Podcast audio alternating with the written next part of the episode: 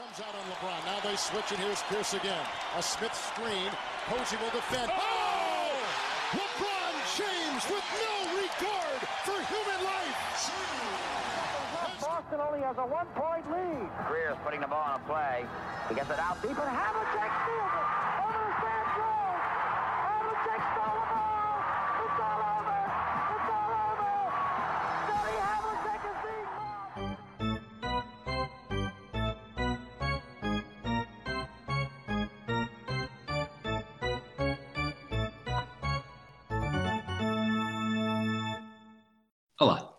bem-vindos a mais uma edição do Afundanço, a rubrica do 24 Segundos, onde nos enterramos em perguntas sobre a NBA. Eu sou o Rui Silva e hoje tenho comigo o Miguel Gouveia, que nos vem responder a perguntas sobre os Bucks. Olá, Miguel, tudo bem? Olá, Rui, tudo bem? Tu, portanto, quem, quem ouve o podcast de 24 Segundos já ouviu falar de ti várias vezes. Sim. tu foste, foste a pessoa que conspirou nas minhas costas com, com, com piadas secas que forneceste ao Barbosa para ele usar contra mim nos, no É início dos episódios. Eh, eu não preparei nenhuma hoje, tu trouxeste, trouxeste alguma coisa na mão? Não, não. Por acaso lembrei-me disso aqui há uns dias, mas, mas passou-me completamente. Estás com sorte hoje. Ainda bem, ainda bem. Estou muito mais, muito mais tranquilo e continuei tranquilo até ao final do Bem, episódio. podemos, também nós também já aqui falámos, eh, falámos por, no Twitter que havia um, um quarto segredo que demos ao Barbosa, que nunca chegámos a desvendá-lo. Podemos sempre fingir que não sabemos a resposta e, e usamos esse. Olha, boa, eu, calhar- sabes que eu se calhar já, nem, já não me lembro da resposta, pelo menos não lembro da pergunta. Então, eh, Rui, qual é que achas que é o, o, o jogador da NBA que é assim mais, mais indiscreto? Indiscreto. Ok, eu lembro perfeitamente de teres feito a pergunta. Lembro de ter pensado em qualquer coisa como Sherlock e, e Spy e Spy qualquer coisa e não ter nada a ver com isso. Mas não me consigo lembrar da resposta agora.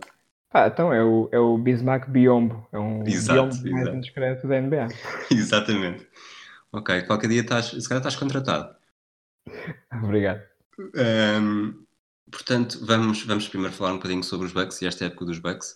Nós Sim. estamos a gravar eh, a 28 de janeiro, o episódio vai, vai para o ar ainda esta semana, portanto não deve haver grandes novidades até irmos para o ar. Eh, o que é que isto está, está a surpreender-te? Ahm, no ano passado, a época deles surpreendeu-me. É deste ano, felizmente, já não me está a surpreender, apesar de estar a ser consistentemente melhor, já não me está a surpreender. Já, já chegámos aqui a um patamar de, de excelência basquetebolística que, que é agradável para quem é adepto da equipa, como é o meu caso. Sim. Eu acho que, não sei se concordas comigo, não houve nenhuma entrada eh, relevante na equipa. Este ano, eh, a a entrada mais relevante foi, foi o facto de termos atiradores entrar na rotação, como é o caso do Cal Corver, do, do Wesley Matthews, são as entradas mais relevantes. E depois tivemos aqui alguma rotação em termos da posição de posto, com o irmão do, do Brook Lopez, o Robin, mas assim, grandes nomes, não. O, o núcleo duro mantém-se o mesmo. Mas houve uma saída bastante significativa, que foi uma coisa que se falou muito durante o verão, de que forma é que isso afetaria com, com o Eu- Brogdon eu- para... Eu concordo com a saída do Brogdon no sentido em que não é o facto de não lhe pagarmos o, o- o- o dinheiro que ele acabou por, por receber em Indiana significasse eh, dinheiro disponível para investir na equipa, porque não é assim que funciona o, o- o salary cap, não é? Mas com, com aquele tipo de valores que ele acabou por, por, por conseguir, fico bastante feliz por ele. E com, o- com o- histórico de lesões que ele tem, hum, não, era, não era, na minha opinião, uma, uma, uma prioridade para a equipa e, e, para além disso, antes da free agency começar, ele já tinha inclusive dito que não queria ficar e tinha, tinha já vendido a casa dele, penso eu. Portanto, no, dentro do mal que é perder um, um, um jogador de excelente qualidade, como é o caso dele, ah, pelo menos conseguiu-se ali qualquer coisa. Sempre se conseguiu a pico dos Pacers e, e pronto, do mal ao menos. A equipa está, está, está bastante boa, na minha opinião, melhor que, do que na época passada, por isso espero que não, que não se vá sentir. Agora, houve bastante exagero eh, nos mídias americanos em relação à, à saída dele, que significava que, que os donos não estavam completamente investidos na, na equipa, que isto ia significar que o Yannis não ia, não ia renovar daqui a um ano. Enfim, acho que isso é um completo exagero que não, que não, que não faz sentido nenhum. Tu esperavas, eh, tanto, já, já falaste disso ligeiramente, mas ao atacar a época sem, o- sem o Brogdon, achaste que a equipa ia estar melhor? Não, Pior? não, ou de que forma é que achavas que a equipa ia evoluir? Eu não achava que a equipa fosse estar melhor, porque a, a perda dele nota-se bastante na, nas, nas, segundas unidades. Neste caso, continuamos com, com o George Hill para, para, controlar a bola quando, quando não estão situados em campo. Um, é mais numa perspectiva de gestão de, de dos ativos do, do, do, da equipa, neste caso. Um, acho que era uma decisão de negócio arriscada para mesmo para o futuro. Não tanto dentro do campo, mas mais numa perspectiva de futuro. É mais para, essa, para, essa, para esse lado. Acho que uma, um dos jogadores que mais evoluiu do ano passado para este, e parecendo irreal, é, foi o próprio Janis. Uh, pois, ele já tem evoluído desde que ganhou o Most Improved. No ano em que ganhou o MVP, voltou a, evoluir bastante. Este ano já está a patamar, uh, um novo patamar. O, o, patamar que lhe faltava, ser respeitável, pelo menos ao nível do lançamento, ainda não é, não é nem de perto nem de longe um, um Chris Middleton. Eu ia dizer um Steph Curry, mas não é preciso, é um Chris Middleton. Mas também não é um Ben Simmons, por isso é bastante positivo o que ele, que ele tem conseguido. Ele está a lançar 5 eh, triplos por jogo, que é que é quase o dobro do recorde que ele teve, que foi o ano passado, que foi 2.8. Portanto, antes disso. Sim, exatamente.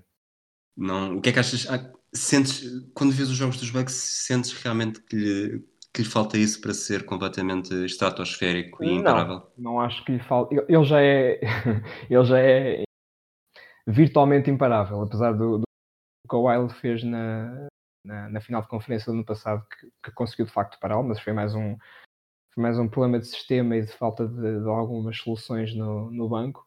Um, não acho que seja uma coisa que ele, que ele precise ter no jogo. Nós tínhamos o exemplo, de, por exemplo do Sheck, que é um jogador que muitas vezes comparam com, com o Yanis, uh, que não precisava dessa arma no arsenal, mas nos dias em que correm, ter esse, ter essa, ter esse extra no jogo acho que é, acho que é crucial. E uma coisa que eu, que eu admiro imenso no, no Yanis é o facto dele, dele ter, um, ter uma, uma, uma ética de trabalho fantástica e eu, ele jamais ia, ia conseguir aguentar-se sem, sem, sem desenvolver essa parte do jogo. E era mesmo uma questão de mecânica. Ele este ano uh, melhorou bastante a mecânica do lançamento. Ele inclinava muito as costas para trás, por exemplo, tinha, tinha os braços em posições muito, muito incorretas, com ângulos muito incorretos, e foi uma coisa que, é, que foi facilmente corrigida. Ainda não está perfeita, mas, mas, que, mas que ele está, que ele está a melhorar. Agora, que era necessário, estritamente necessário, não, ele já é bastante imparável desta forma. É, usando uma expressão, traduzindo uma expressão inglesa à, à, à, cara podre, quem é que nesta equipa dos Bucks tem mais potencial para ser um herói não cantado uh, quando, começar, quando começarem os playoffs? Uh, não cantado, ou seja, não estamos a falar... Hero, aquele que, não, aquele que não se está à espera, mas que vai ser uma revelação. Não se está à espera, que... sobretudo quem não acompanha os Bucks. Ok, eu gostava que fosse o, o Eric Bledsoe, gostava porque pá, não, não sou minimamente fã do, do jogador. Uh, e tu, como, como adepto dos Celtics, também já, já viste aqui há dois anos como é que ele se portou nos playoffs, lá contra, contra o... Rosier. Contra o Rosier. Uh, mas eu acho que vai ser o Dante De Vincenzo. Uh, estou, estou a contar com isso. Ok. Eh, qual é a equipa que dá mais medo no, no Oeste? Porque isto, os Bucks estão, estão lá em cima, não é? Uhum. Num pedestal, e olham cá para baixo e aquilo é uma zargata que, que parece aqueles, aqueles os Looney Tunes, que é só fumarado e depois vai aparecendo um símbolo e depois aparece outro, e não se percebe bem o que é que vai não, sair dali. Não desrespeitando, eu não, não, tenho, não tenho muitos medo, medo dos Celtics, até porque se passou no ano passado apesar de haver ali um fator Kyrie que este ano já não existe, um, não sei muito bem o que esperar dos Sixers, porque no papel a equipa é, é fortíssima, mas em termos práticos está bastante, está bastante longe daquilo que, que, poderíamos estar à espera, mas isso são as respostas mais, mais previsíveis. Por isso, respondendo à tua pergunta, penso que os Heat é a equipa que okay. estou mais receoso de encontrar, se acontecer, porque nos jogos que já tivemos, tanto no ano passado como este ano, eles sentem sempre bastante dificuldade com, com, em, em, encaixar no sistema deles.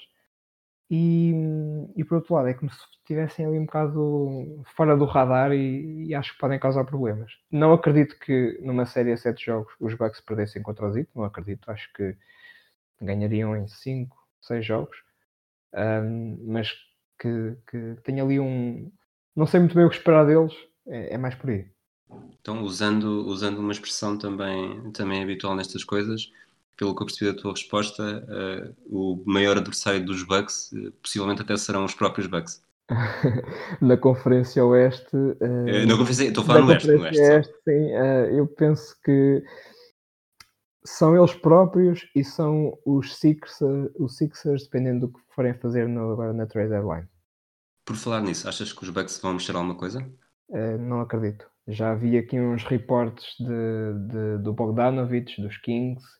Uh, não, não acredito minimamente. Também já se falou do Chris Paul. Não, não, não estou a ver a, a, mexer na equipa, pelo menos de forma, de forma dramática, uh, agora nesta altura do campeonato, sinceramente. Okay. Uh, a esta hora, os Bucks estão com 40 vitórias e 6 derrotas. Uh, onde é que achas que isto vai acabar?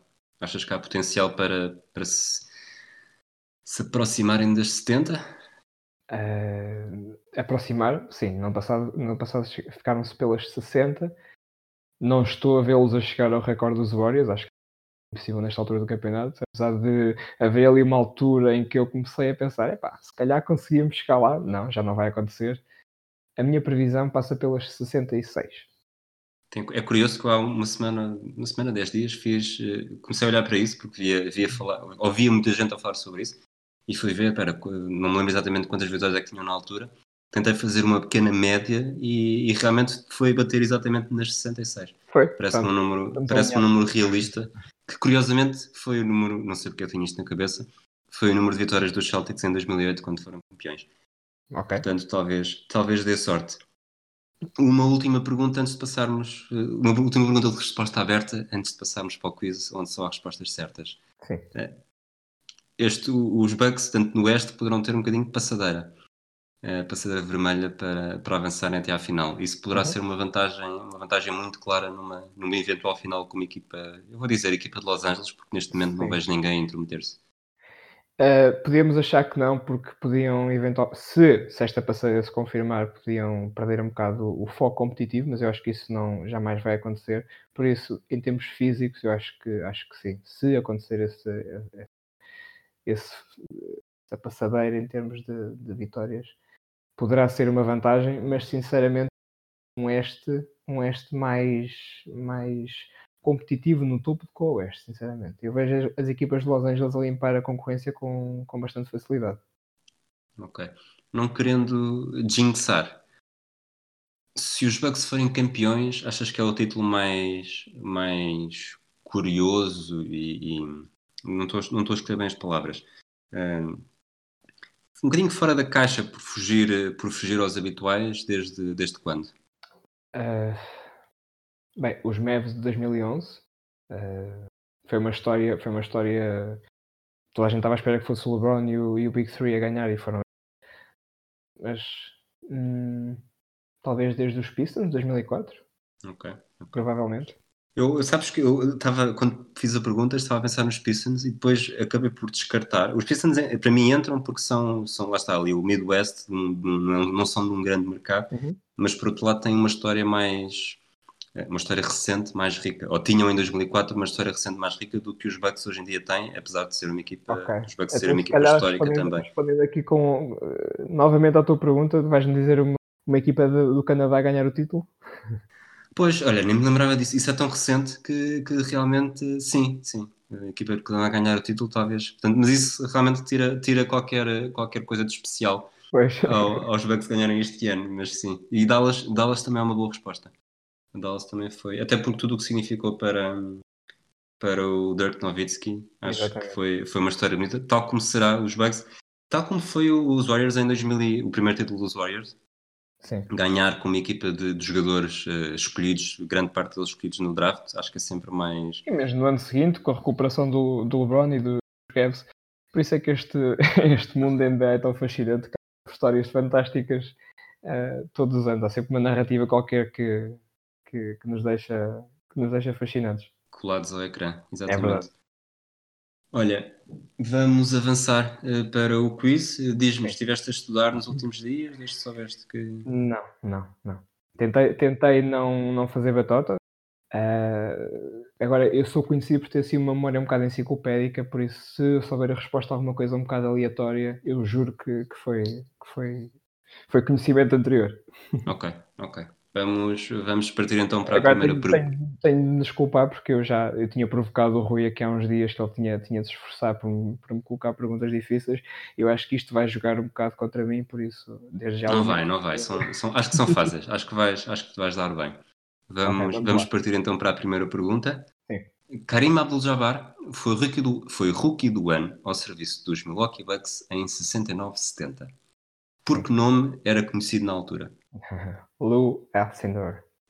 Ok, vês, eu disse que isto, que isto seria bastante simples. Eu acho, acho que ele faz, não sei exatamente em que ano é que faz, é que muda, mas Ele sei que duas de nome épocas ao depois é. Diz, diz. Ele muda de nome, no- na ép- penso que é na época a seguir ao título que, que os Bucks ganham e depois ainda faz mais duas ou três a, trade para, para os Lakers.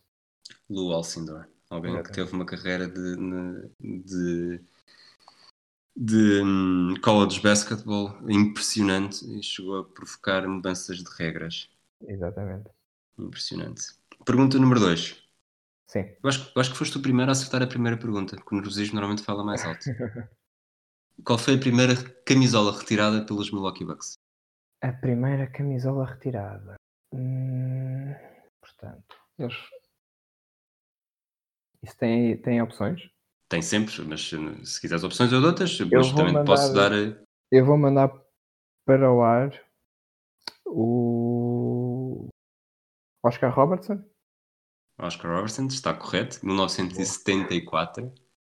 Eh, portanto, é o que eu digo, tu estás, estás o Big O, também com, com vários recordes na NBA, alguns deles batidos recentemente pelo Russell O Westbrook. Westbrook da altura. Exatamente. Pergunta número 3. Acho que também vais acertar. Então, se com essa tua memória enci- enciclopédica, como disseste, qual é o treinador com mais jogos, mais vitórias e mais derrotas na fase regular, que é também aquele que tem mais jogos, mais vitórias e mais derrotas nos playoffs pelos Bucks? E eu acho que é um, um treinador que até jogou pelos teus Celtics contra os Bucks numa final. Don Nelson. Don Nelson, exatamente. Don Nelson fez, eh, na fase regular fez 884 jogos, teve 540 vitórias e 344 derrotas. Nos playoffs, 88 jogos, 42 vitórias e 46 derrotas. Ele jogou, ele jogou não, ele foi treinador dos, dos Bucks entre 76 e 87, foi duas vezes treinador do ano. E, e já agora, isto não, é, isto não conta, sabes Uhum. qual é que foi o treinador campeão? Hum, não. Essa, essa por acaso não sei. Larry Costello. Ok, Nem Acho- nunca tinha ouvido o nome. Ok, ele foi treinador entre 68 e 76, é campeão em 70. E, e agora tenho aqui uma dúvida, mas acho que ele é o segundo, era o segundo da lista com, com mais jogos. As outras Ok. opções que tinha aqui que também são, Talvez o George Carl depois. depois, o George Carl e o Scott Skiles. Exatamente. Eram as, as outras duas opções. Pergunta número 4. Sidney Moncrief é um dos jogadores históricos dos Milwaukee Bucks. Foi a quinta escolha do draft em 79. Jogou até 1990 nos Bucks. Foi cinco vezes All-Star. Tem a camisola 4 retirada e, e terminou a carreira quase com 12 mil pontos. Isto agora parece, parecia mesmo uma pergunta de Nova Roletas Uhum. do, do Barbosa em que se vai dar uma grande volta. Qual foi o único prémio individu- individual que venceu na NBA? O Sidney Moncrief, eu acho que foi o jogador defensivo do ano. Estás, é o que eu te digo, estás imparável. E foi, fê-lo fê-lo em anos consecutivos, em 83 e 84. Boa. Portanto, agora, vais estar, agora estás mesmo nervoso porque podes fazer o Curiosidade plano. desse ano é que eles- os Bucks foram a primeira equipa a, a- a eliminar o Michael Jordan nos playoffs. Não sabia, mas lá está, Sim, sempre, sempre a transmitir conhecimento. Agora, para tentares fazer o plano, eh, a que horas é que nasceu o Giannis Antetokounmpo? Ah, eu acho que foi às 10h35 do dia 25 de dezembro de 94. 25 não. Ah, o dia, por acaso, acho que é 6 de dezembro, se não me engano. 94. Posso, posso confirmar? A de pergunta, a pergunta não é essa. 6 de dezembro de 94, exatamente. Eh, a pergunta é: quem é o recordista de triplos pelos Bucks? Ah, eu vou dizer. Tenho três nomes na cabeça. Quais é são os nomes? Red. Michael Sim. Red, o, o Ray Allen, obviamente, Sim. e o Del Curry. Posso dizer que um deles, dos que disseste, nem sequer está nas escolhas múltiplas. Pá, eu vou dizer o Ray Allen, acho que não vou inventar. Ok. As, as opções eram Ray Allen, Michael Red, Chris Middleton e Arsen Ilyasova. Uhum. O Ilyasova estava aqui um bocadinho só para ser um quarto nome conhecido, tem 400. Quer dizer, eh, este, número por acaso não foi confirmado, portanto, eh, tem 486, ou tinha 486. O Chris Middleton tem, a hora deste, deste episódio, 827, e acho que mais tarde ou mais cedo é capaz de Sim, entrar na sim. história ao e ser a, que anda. ser a resposta certa.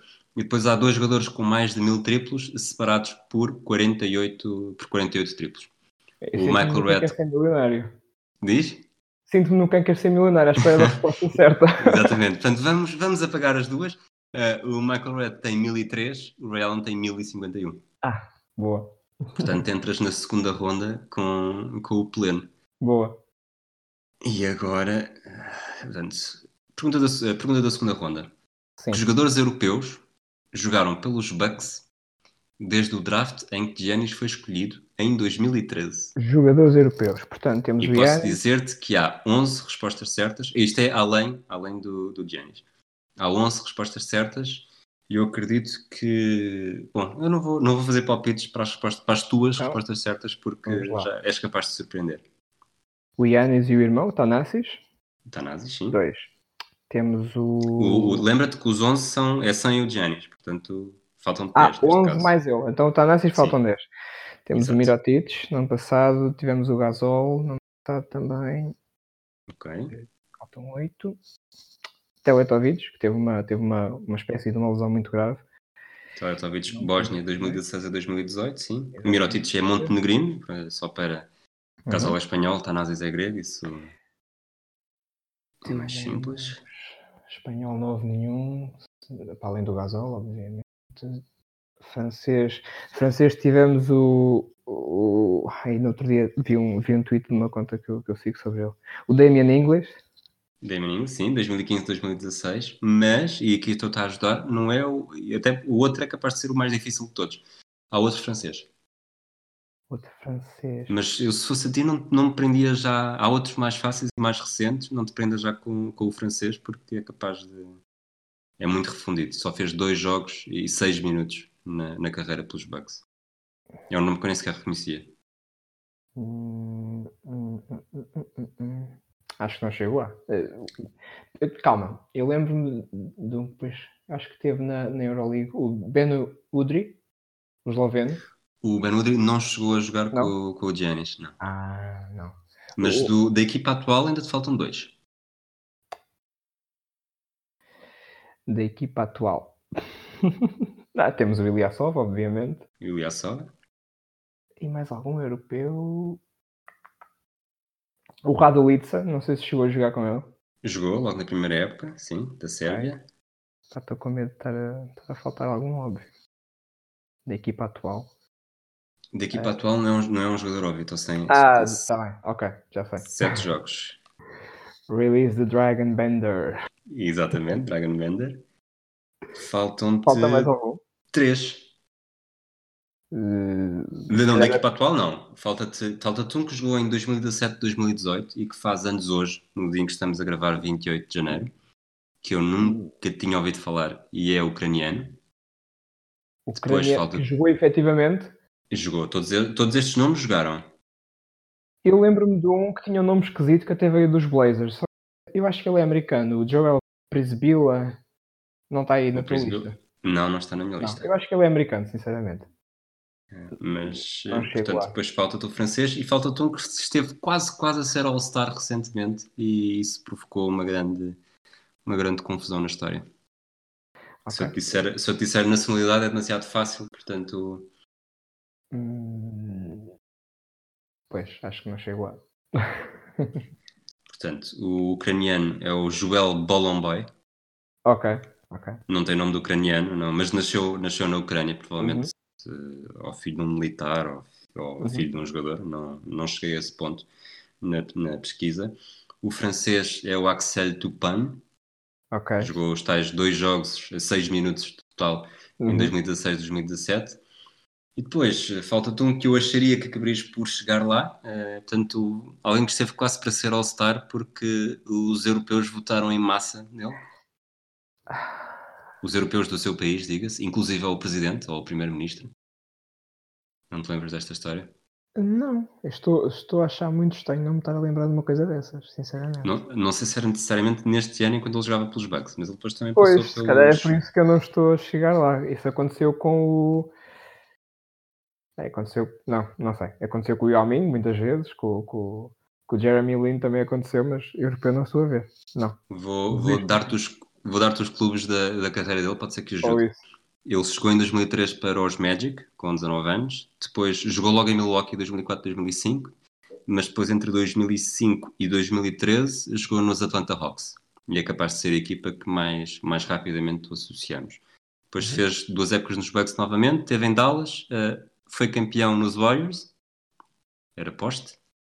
E, e na época passada eh, fez a última, a última temporada ao serviço dos Ah, Pistons. obviamente, o, o, o senhor que, que, que é muito indesejado em Santo António, o Zaza Pachulia. Ok. Exatamente, Ok. Zaza Pachulia. Portanto, Zaza Pachulia, que é o único jogador que, que, que eu me lembro que já jogou nos Bucks, que eu já vi ao vivo, eh, da seleção da Geórgia contra Portugal. Um jogo em Coimbra, acho eu. Tive, tive o prazer de ver ao vivo. É assim, eu, eu vi, eu vi Pa- Pachulia ao vivo, é, para mim é suficiente para um handle do Twitter. Portanto, cinco respostas certas nas- na primeira fase e na segunda fase acertaste 9 em 11, também não é, não é nada mal. É- Acho que foi a melhor, participa- melhor participação até agora. Tu que, que até acertas as perguntas que os nossos convidados não acertam nas, nas edições deles. Curiosamente, quando a resposta correta é sempre Milwaukee Bucks. Pois, exatamente. Olha, Miguel, mais uma vez, eu já te, já te agradeci no episódio que foi para o ar ontem do Desconto de Tempo, em que falámos sobre, sobre a NFL, o futebol americano, o Super Bowl e a tua paixão pelos Packers. Hoje voltaste, voltaste a trazer-nos aqui o, a paixão por uma equipa do, do Wisconsin. É verdade. Muito obrigado Obrigado eu. e, e até à próxima.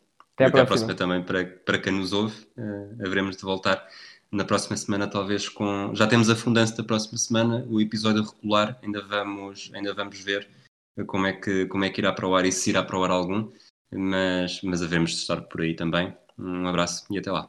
E cá estarei em junho. Está tá combinado, está combinado.